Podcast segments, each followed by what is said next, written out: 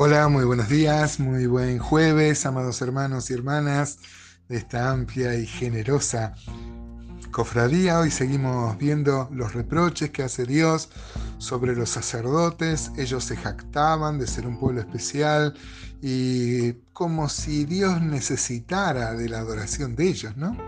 Dios lo reprende duramente. ¿Se acuerdan? Ayer vimos cómo ofrecían pan inmundo, así lo llama eh, a las ofrendas eh, que se hacían contrarios a lo que la ley mandaba.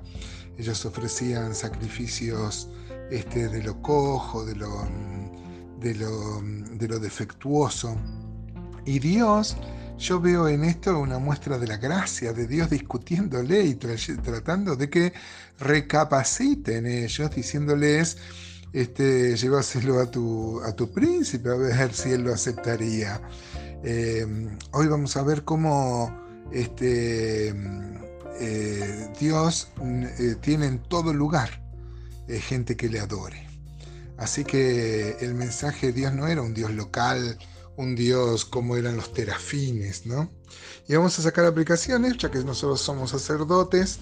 Hoy ya gracias a Dios ya no hacemos sacrificios cruentos, eh, todos esos sacrificios prefiguraban la muerte de Jesucristo, pero ahora que somos cristianos, que hemos eh, sido introducidos por Jesucristo en el, tras el segundo velo con Él, este, hoy, tenemos que hacer sacrificios espirituales.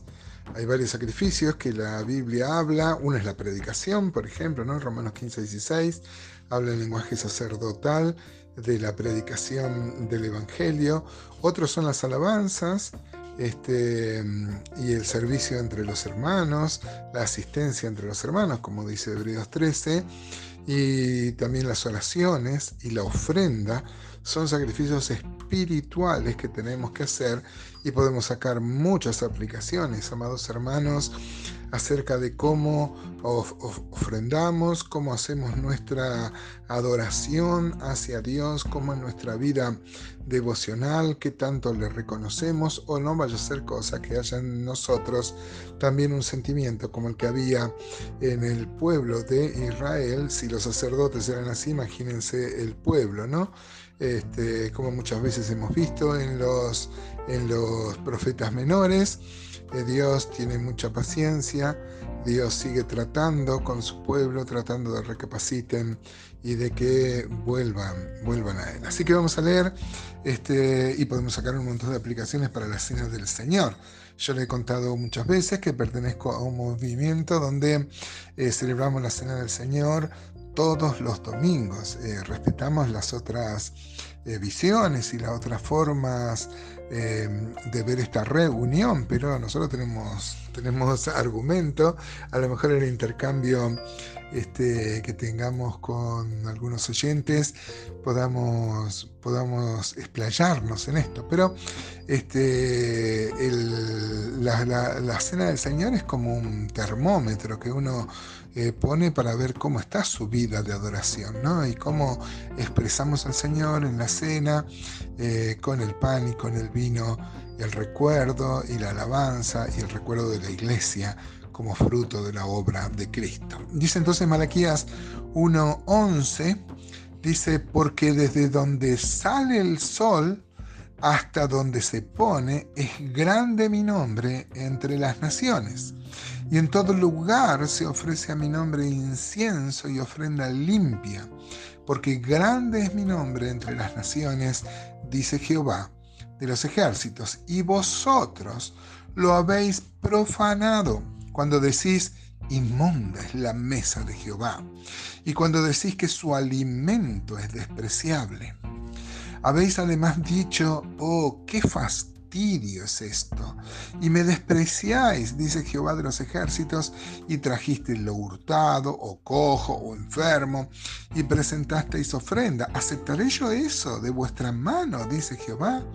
Maldito el que engaña, el que teniendo machos en su rebaño promete y sacrifica a Jehová lo dañado, porque yo soy gran rey, dice Jehová de los ejércitos, y mi nombre es temible entre las naciones.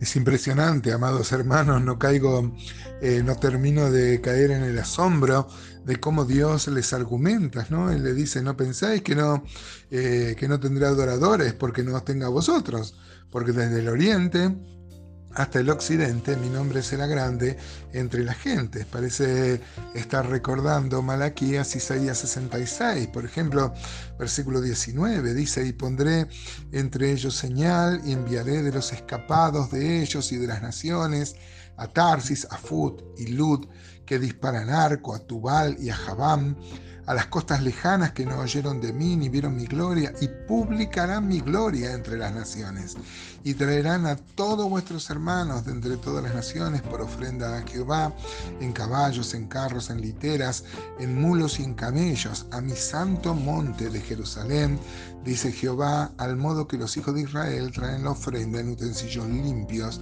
a la casa de Jehová, como los judíos que consideraban inmundas a las otras naciones, Dios les dice que un día van a venir todos a, todos a adorar. Esto tiene una aplicación en el Evangelio, claro, es universal. Eh, la iglesia es católica en el sentido de que es universal, ¿no? Pero el Señor mismo había dicho, ¿se acuerdan cuando habla con la mujer samaritana? Juan 4:21 le dice, mujer, créeme que la hora viene cuando ni en este monte ni en Jerusalén adoraréis al Padre. Y el 23 de Juan 4 dice, mas la hora viene y la hora es cuando los verdaderos adoradores adorarán al Padre en espíritu y en verdad, porque también el Padre tales adoradores buscan que le adoren.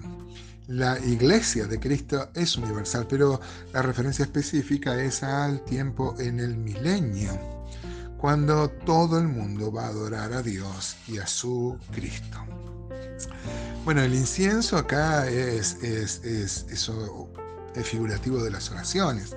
Apocalipsis 8.3 dice que eh, el incienso son las oraciones. Y bueno, y Hebreos 13, 15 y 16, que decíamos, que son sacrificios espirituales que nosotros hacemos y tenemos que eh, ver cómo hacemos esta adoración. En este sentido se puede admitir que hay una referencia acá a la cena del Señor. Los padres de la iglesia creían esto, que esto es una referencia a la cena del Señor. Así que podemos hacer, hacer nuestra esta aplicación y ver cómo estamos adorando cómo venimos a la adoración al Señor, cómo entregamos. Juan Bunyan decía que orar es derramar el corazón ante Dios, pero ¿cómo lo, cómo lo derramamos? ¿Como acto de amor o le damos lo que nos sobra?